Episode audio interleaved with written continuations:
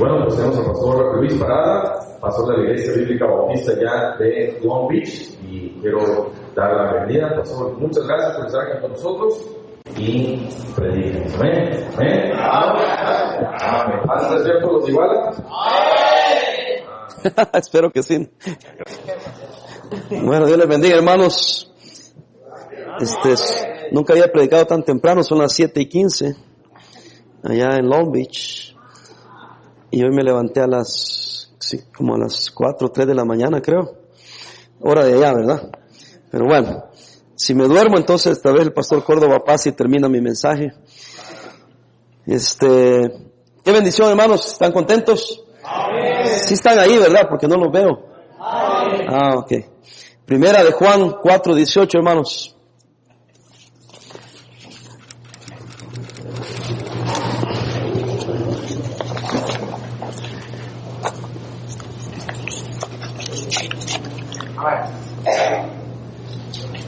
¿Ya lo tienen?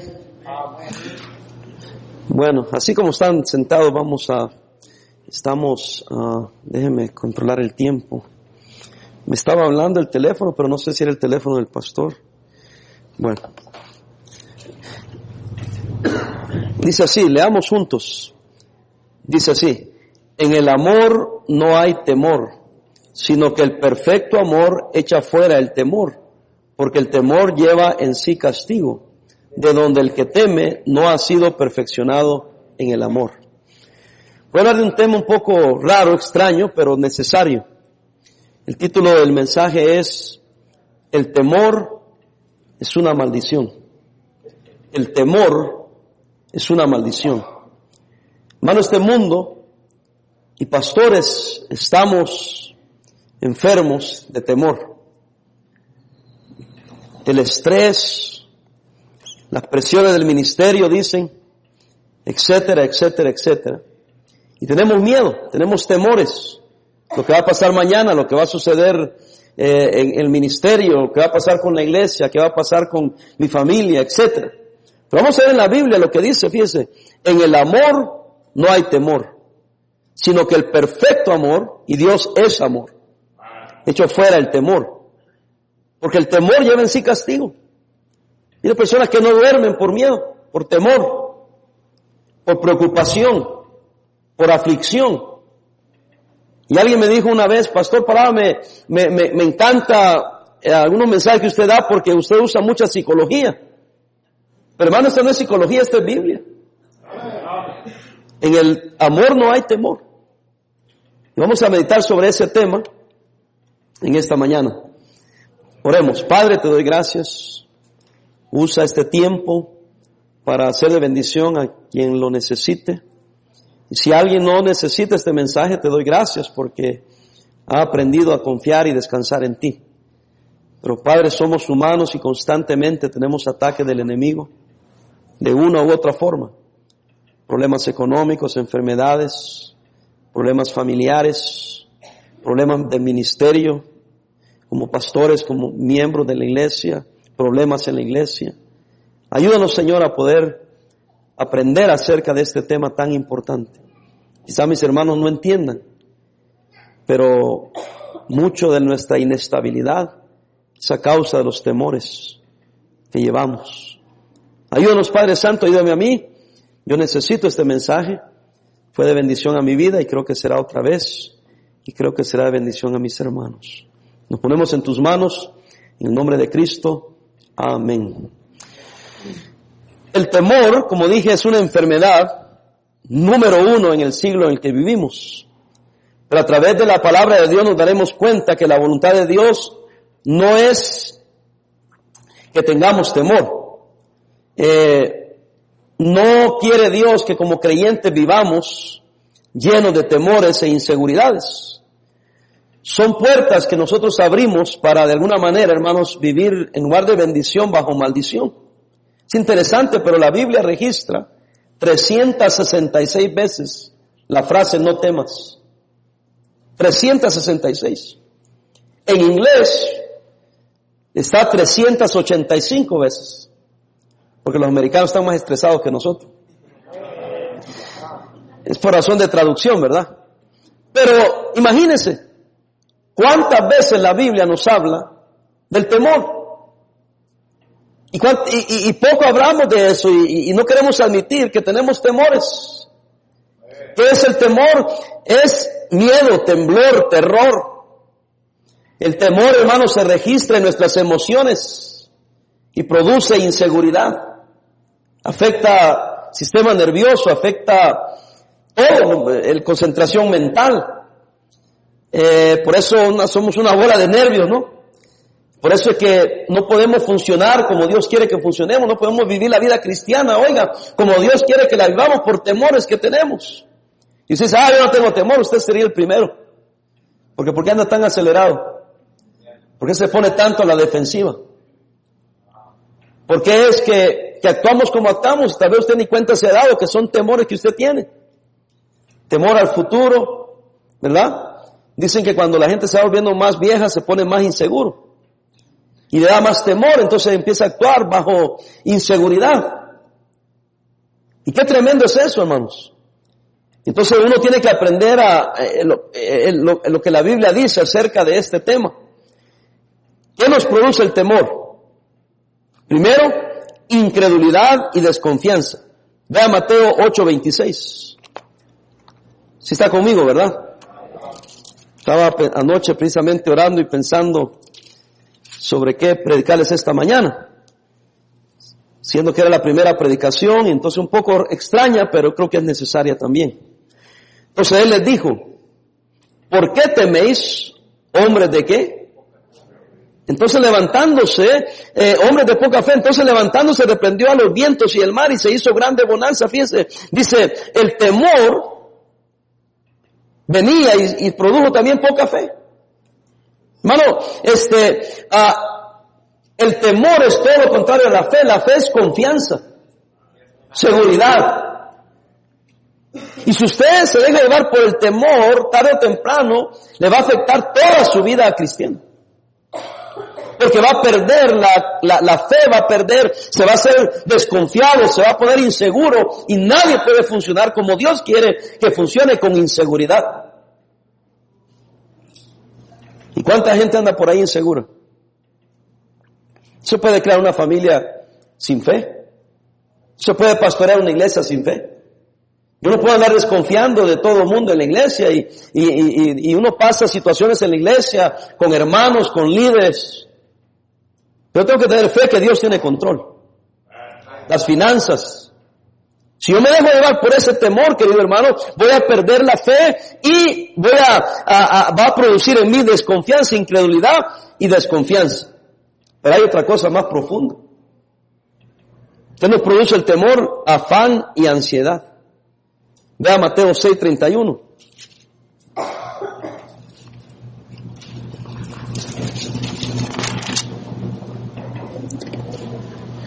No os afanéis pues diciendo, ¿qué comeremos?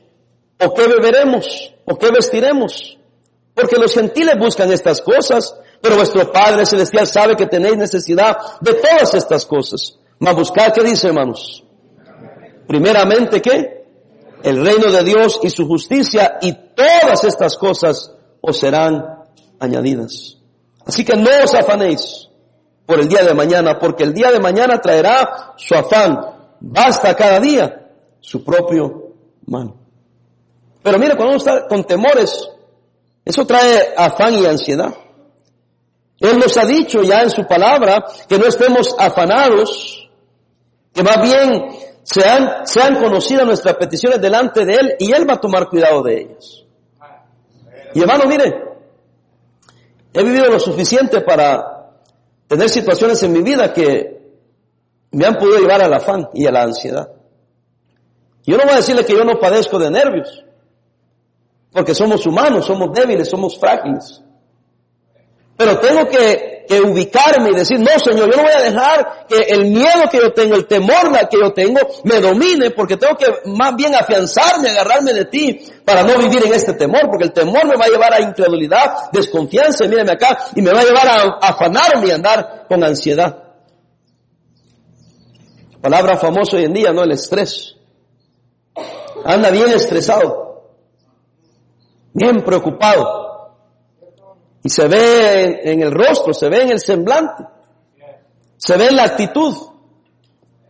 Hermano, la manera que respondemos cuando alguien nos habla, andamos que, como que si te están ofreciendo golpes. Pastores, hermanos, afanados. Estaba en la ciudad de Nueva York y llegó un pastor que literalmente, no estoy jugando, no estoy bromeando, estaba eh, eh, temblando de, de, la ansiedad, de los nervios que cargaba y, y me dice, pastor, estoy a punto de perder, eh, ya estoy perdiendo mi salud y estoy a punto de perder mi matrimonio. Andaba afanado, preocupado. Se había juntado con un grupo de pastores que, y yo creo en ganar almas, hermanos, pero algunos están obsesionados, hermano. Como que si ellos van a ser los responsables de que alguna gente se vaya al infierno, le digo, mira, la gente se va al infierno porque son pecadores. Mira, ya muchos de ustedes ya los hice enojar. O sea, eh, entonces este hermano lo habían puesto tanta presión que todos los días mandaba a su esposa a ganar almas. Y la esposa le dijo, ya estoy cansada, le dijo. No puedo estar yendo todos los días a ganar almas y tenía que traerle cierta cantidad de almas que tenía que ganar cada día. Lo mismo él y los miembros de su iglesia igual. Porque el día lunes había este, un pastor que le llamaba cada lunes el pastor Córdoba. ¿Cuántas almas ganaron? ¿Cuántos visitantes tuviste? ¿Cuántos bautizaron? Y ese ya temblaba porque ya iba a recibir la llamada y tenía que darle un reporte. Yo no puedo servir a Dios así. ¿Por qué los pastores somos tan mensos de ponernos yugos sobre nosotros? Como no vino Kevin Wynn, yo voy a decir la palabra. Me dejó encargado para que no se vayan a agüitar. Pero digo que, y, entonces le dije, ¿en realidad quieres ayuda, hermano? Sí, pastor, por favor, ayúdeme. Le dije, bueno, entonces el día lunes, lo primero que te voy a recomendar, el día lunes cuando te llame ese pastor, cuando te pregunte cuánto estuviste, esto le a contestar, ¿qué te importa? Y le cuelgas.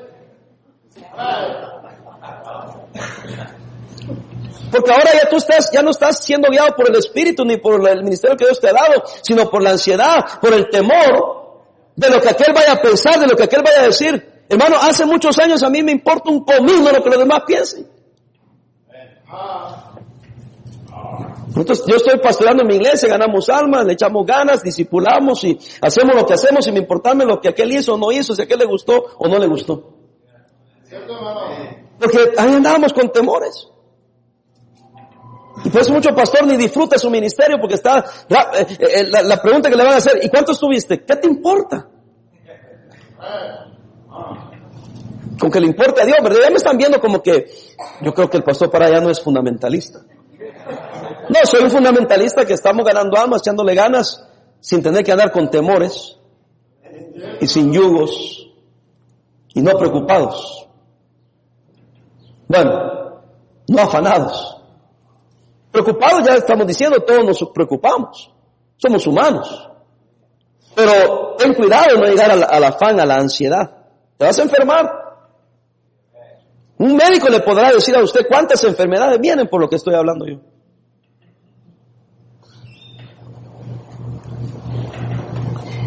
¿Sabe qué otra cosa produce el temor? Abre la puerta a maldiciones. ¿Cómo? Porque el temor paraliza, imposibilita, te hace hablar y decir cosas que no deberías de decir. Pero consiguiente, no por lo que hablaste, pero al hacer cosas indebidas o hablar cosas indebidas traes hacia sí negativismo, que son maldiciones. Vea conmigo Proverbios 6.2. Me están viendo bien raro. Yo sé que ustedes están pensando que yo soy el raro, pero si supieran cómo se ven desde aquí.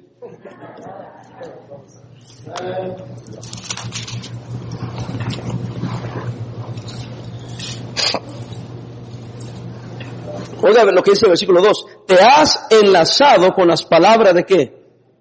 De tu boca y has quedado preso en los dichos de qué? De tus labios. Hermano, la boca solo habla lo que está en el corazón. La boca solo habla lo que está en tu mente. Y si mi mente hay temores, afán, ansiedad, temor, ¿qué cree que va a salir? ¿Alguien está conmigo? Proverbios 18, 20.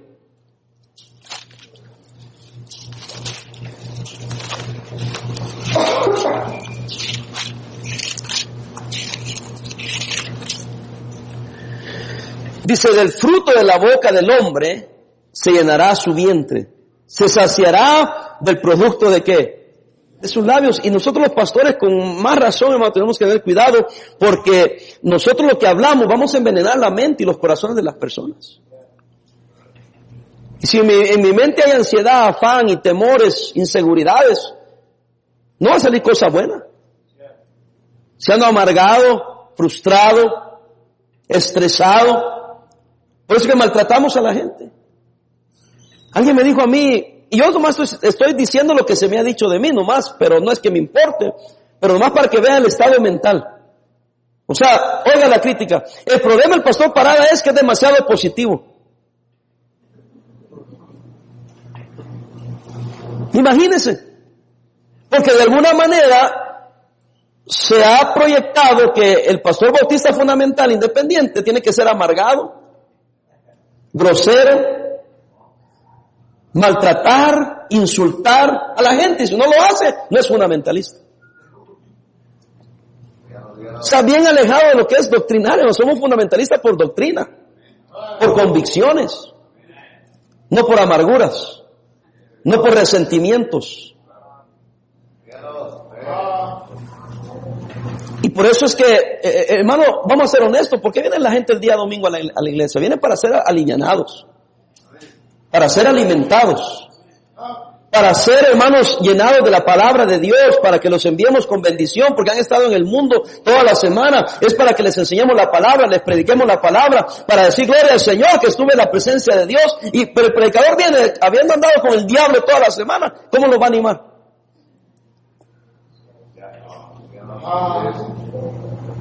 Ahora, ¿sí está entendiendo por qué estoy hablando esto?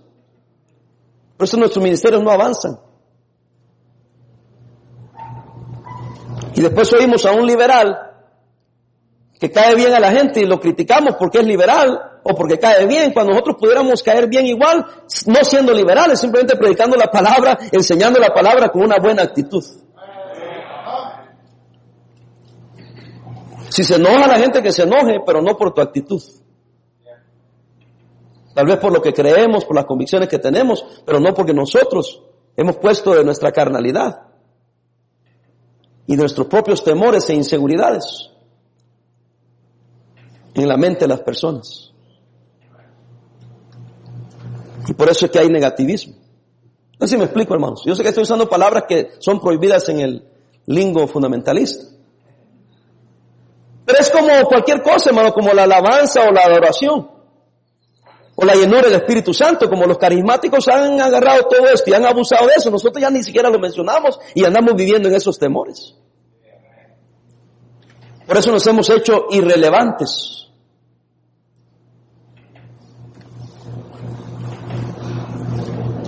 Entonces, cuidado con lo que guardamos en el corazón. Mateo 12, 37. Yo sabía que este no iba a ser un mensaje que iba a escuchar muchos amenes, ¿verdad? Poquitos, pero ahí estamos.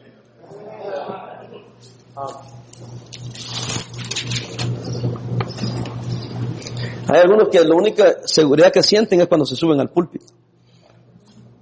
Ahí pueden gritar y regañar porque en la casa no los deja la mujer. Mateo 12, 37, ¿está conmigo? Porque por tus palabras serás que justificado y por tus palabras serás que cuidado. Y no tanto por las palabras, repito. Yo no soy lo que hago, lo que tú puedes, con lo que hagas, traer bendición o maldición. No, es que ya está dentro de ti la bendición o la maldición de lo que de acuerdo lo que está en tu corazón. Las palabras solo hablan lo que está dentro de tu mente. ¿Está conmigo o no? Bueno, yo estoy contento esta mañana, me levanté, desperté esta mañana, gloria al Señor. Dormí bien. Y luego un desayunito ahí en el hotel, no, hombre. Y luego ya, ya tomé el café y eso controló los nervios. Entonces, ¿qué nos produce el temor? Incredulidad y desconfianza, afán y ansiedad. El temor abre la puerta a maldiciones y te ata, te acorta la visión. no te deja ver más allá lo que tienes enfrente de ti.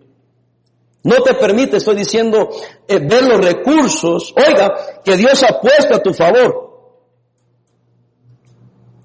Y el temor te ha cegado.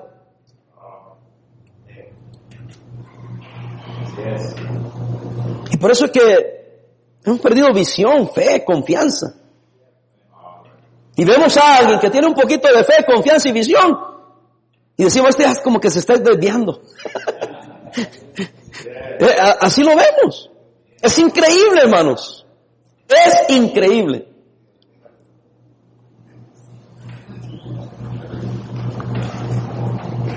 Los discípulos pensaron,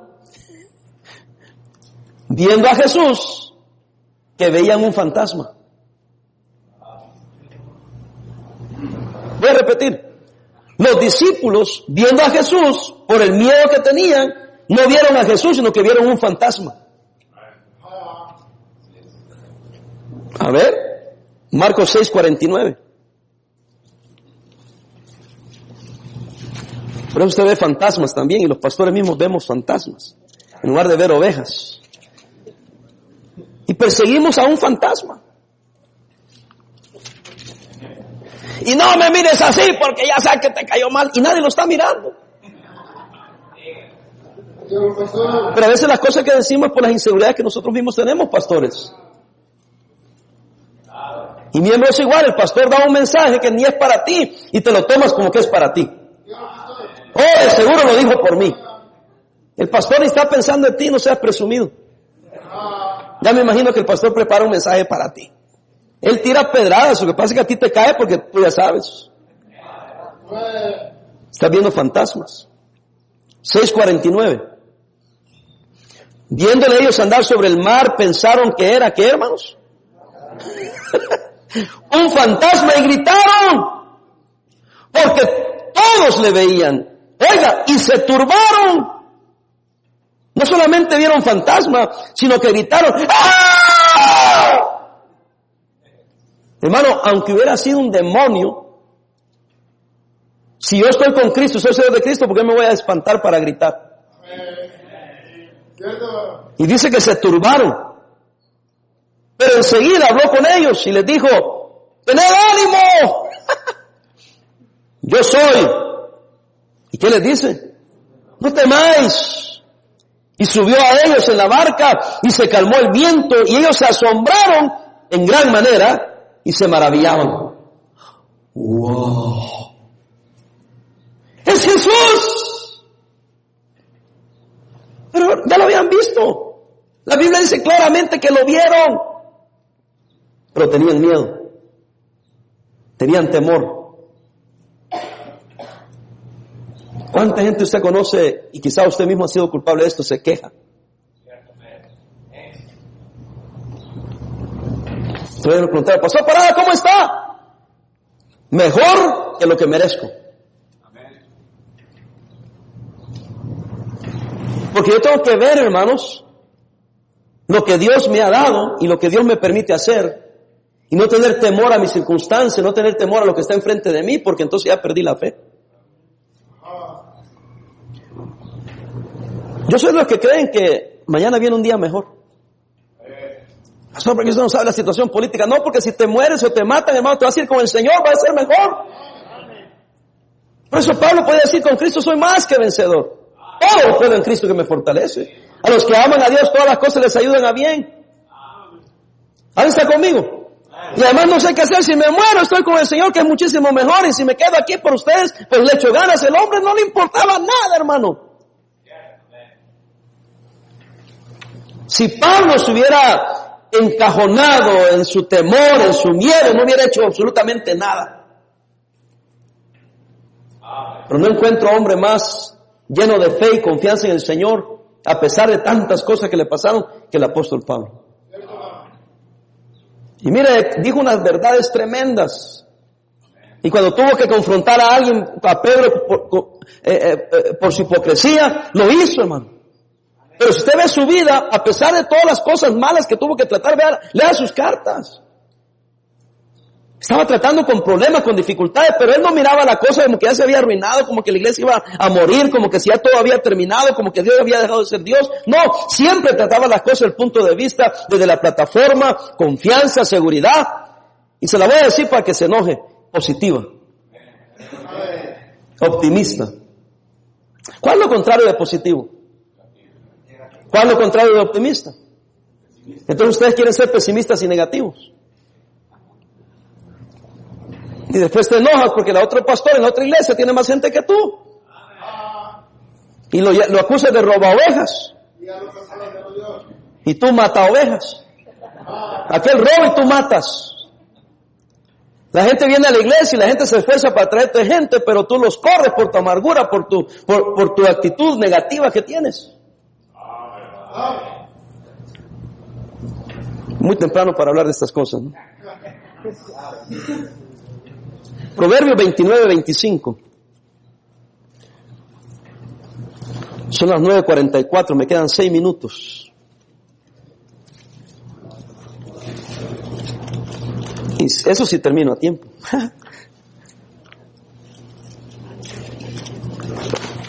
Veintinueve, veinticinco, ¿están ahí? El temor del hombre, ¿qué dice? Pondrá lazo mas el que confía en Jehová será exaltado. Oiga, yo sé que al principio me miraban como de qué va a hablar el pastor para psicología. No, que no están viendo la Biblia. ¿Ah? El temor del hombre pondrá lazo, hermano, te va a amarrar, te va a atar. Pero el que confía en Jehová será exaltado. ¿Quién cree que será exaltado Jehová? No, la persona porque va a estar lleno de vida, va a estar bien. Hermano, cuando a veces a mí me alguna preocupación, algo que me ha pasado, me quiere quitar el sueño, me quiere empezar a dar ansiedad, tengo que, Señor, te ruego, por favor, ayúdame. Quiero creer en ti, confiar en ti. La situación no la puedo cambiar, Padre, pero quiero agarrarme más de ti. Porque no quiero quedar amarrado en la situación que me encuentro. ¿Alguien está ahí conmigo? Hay que ser honestos, hermano, reconocer. Hay personas en la Biblia que tuvieron que vencer el temor. Le voy a dar tres nombres y no vamos a ir ahí por razón de tiempo. Moisés, en Éxodo 3, 11 al 15.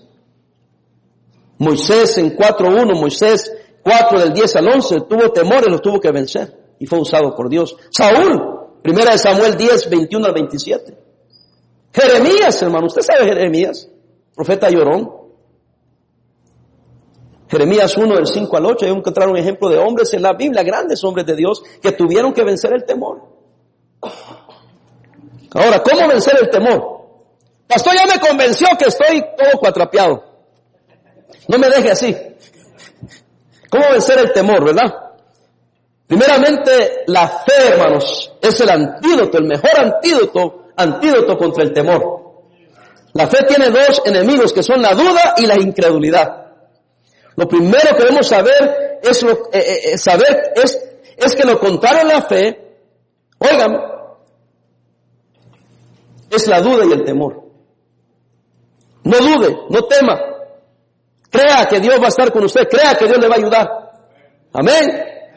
Una persona que duda y teme no puede andar en fe, ya que el resultado del temor es la duda. El temor tiene tanto poder Oiga, como la fe la tiene, pero de una manera negativa. Oiga lo que acabo de decir. Ahora, aquí estamos en un ambiente de fe, de confianza en el Señor, amén. Pero el temor tiene tanta influencia como la fe, pero en lo negativo. Entonces yo creo que tenemos que tomar una decisión de si vamos a caminar en fe, creyendo, o vamos a, a caminar en el temor, en miedo, en desconfianza. Es la palabra de Dios. Estoy cortando un poquito aquí el mensaje. En el temor no, en el amor no hay temor. Y Dios es amor. Sino que el perfecto amor que Dios echa fuera el temor. Porque el temor, eh, el miedo, el afán, la ansiedad, la incredulidad lleva en sí castigo. De donde el que teme, que es usted y yo, no ha sido perfeccionado en el amor, hermanos. Si estamos en Cristo, hay que dejar que Él nos perfeccione. Una hermana fue a, había visitado un montón de doctores, enferma hasta no dar más. Se fue a Tijuana. Me recomendaron un doctor tremendo ahí en Tijuana que tenía mucha fama y se fue al doctor. El doctor le hizo todos los exámenes sabidos y por haber interpretó toda la examinación le dijo, señora, usted está bien, dijo. Pero está enferma. ¿Sabe qué le recomendó? El doctor no era cristiano, le dijo, consígase un, un, un, sacerdote y confiese todos los pecados que carga. Porque lo que usted carga es, es una cosa interior que usted necesita sacarle. Y es emocional. Era algo espiritual. Entonces le dijo, mire, lo que pasa es que yo soy, soy este, cristiana. Ah, pues busca al pastor, le dijo. Y eso que la está matando. Y que usted vive en ese temor constante. Es un doctor, un médico. Confiéseselo al pastor, dice. Porque usted tiene todos los síntomas de enfermedad sin estar enferma. Y la hermana vino y yo lo sé porque ella me lo confesó. Cuando me confesó la carga que tenía, yo le dije, hermana, yo ya sabía. ¿Qué? Sí. Y dice, yo he andado cargando todo esto, todo este tiempo. Porque por su temor estaba siendo castigada. Dije, hermana, yo ya sabía esto en su vida, yo ya conocía esto, y nosotros aquí la amamos, la apreciamos y la hemos aceptado tal y como ustedes. Mire, se le quitaron las enfermedades. Es una gran cristiana, es una buena hermana. Pero un temor la estaba destruyendo. ¿Y cuánta gente está en su iglesia, en mi iglesia? De la misma manera. Ustedes mismos, hermanos. Tienes miedo hasta tu propia sombra. ¿Estás conmigo? La fe entonces, segunda, la palabra de Dios, hermanos. Romanos 10, 17 dice ahí que la palabra de Dios, hermano, eh, eh, eh, produce fe en nosotros. La fe viene por el oír y el oír de qué? La palabra de Dios. La, la, palabra de Dios produce gozo, paz, confianza, seguridad.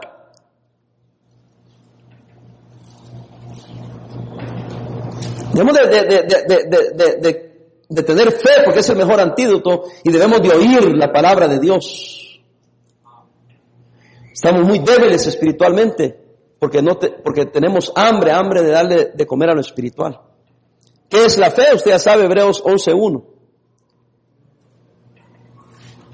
Entonces tenemos esa confianza, esa certeza que aunque no lo vemos, estamos confiados que el Señor está con nosotros y que va a suceder tal y como Él dice que va a suceder. ¿Alguien está conmigo? Pide al Señor que le dé un nuevo corazón para que su boca hable bendición en lugar de maldición. Propóngase, si yo no voy a hablar cosas negativas si no tengo qué. Amén. Sane su corazón de experiencias del pasado. Cuando nos atamos al pasado, nos va a frenar y nos llenará de temores en el presente y no nos dejará ir a donde Dios quiere llevarnos. ¿Qué no han oído ese gran himno de la fe que dice, ya lo pasado, pasado? Todos los mundanos se rieron y todos los espirituales ni saben de qué estoy hablando. No, es un, un canto mundano, hermanos, carnal. Pero a veces el mundo mismo tiene más conocimiento en estas cosas que nosotros mismos. Hermano, lo digo en chiste, pero ya lo pasado, pasado está. Solo tenemos el presente inmediato y el futuro. ¿A poco usted va a vivir el presente inmediato y el futuro atado a las cosas del pasado? sucesos del pasado, amarguras del pasado. No, creen en el Señor Jesucristo, eh, eh, eh, lea su palabra, deje de andar hablando tantas sandeces, tonterías, estupideces, mensadas. Para terminar, porque hay que decir la palabra. Y aprenda a adorar, a alabar el nombre del Señor, hermanos. Cuando adoramos y hablamos bien de Él y exaltamos su nombre, Él es grande, Él es, Él es, Él es, digno de toda gloria, hermano, de toda honra, de toda alabanza. A lo mejor te la crees. Dije, lo mejor que la crees que hay un Dios todopoderoso en el cielo. Y cuando te la creas, eso va a crear confianza en ti. Y me faltan como tres o cuatro o cinco versículos más. El temor, termino acá, mira las circunstancias. La fe pasa sobre ellas. Si tú estás muy amarrado en las circunstancias, ya es tiempo que mires hacia arriba. y caminas sobre ellas. No es que las niegas, están ahí, son reales. Pero tu fe y tu confianza en el Señor es más grande que las circunstancias negativas en las que te puedas encontrar. No sé por quién o para quién o para qué prediqué esto, pero esto me sirve a mí constantemente. Espero que le sirva a usted. Vamos a orar. Padre.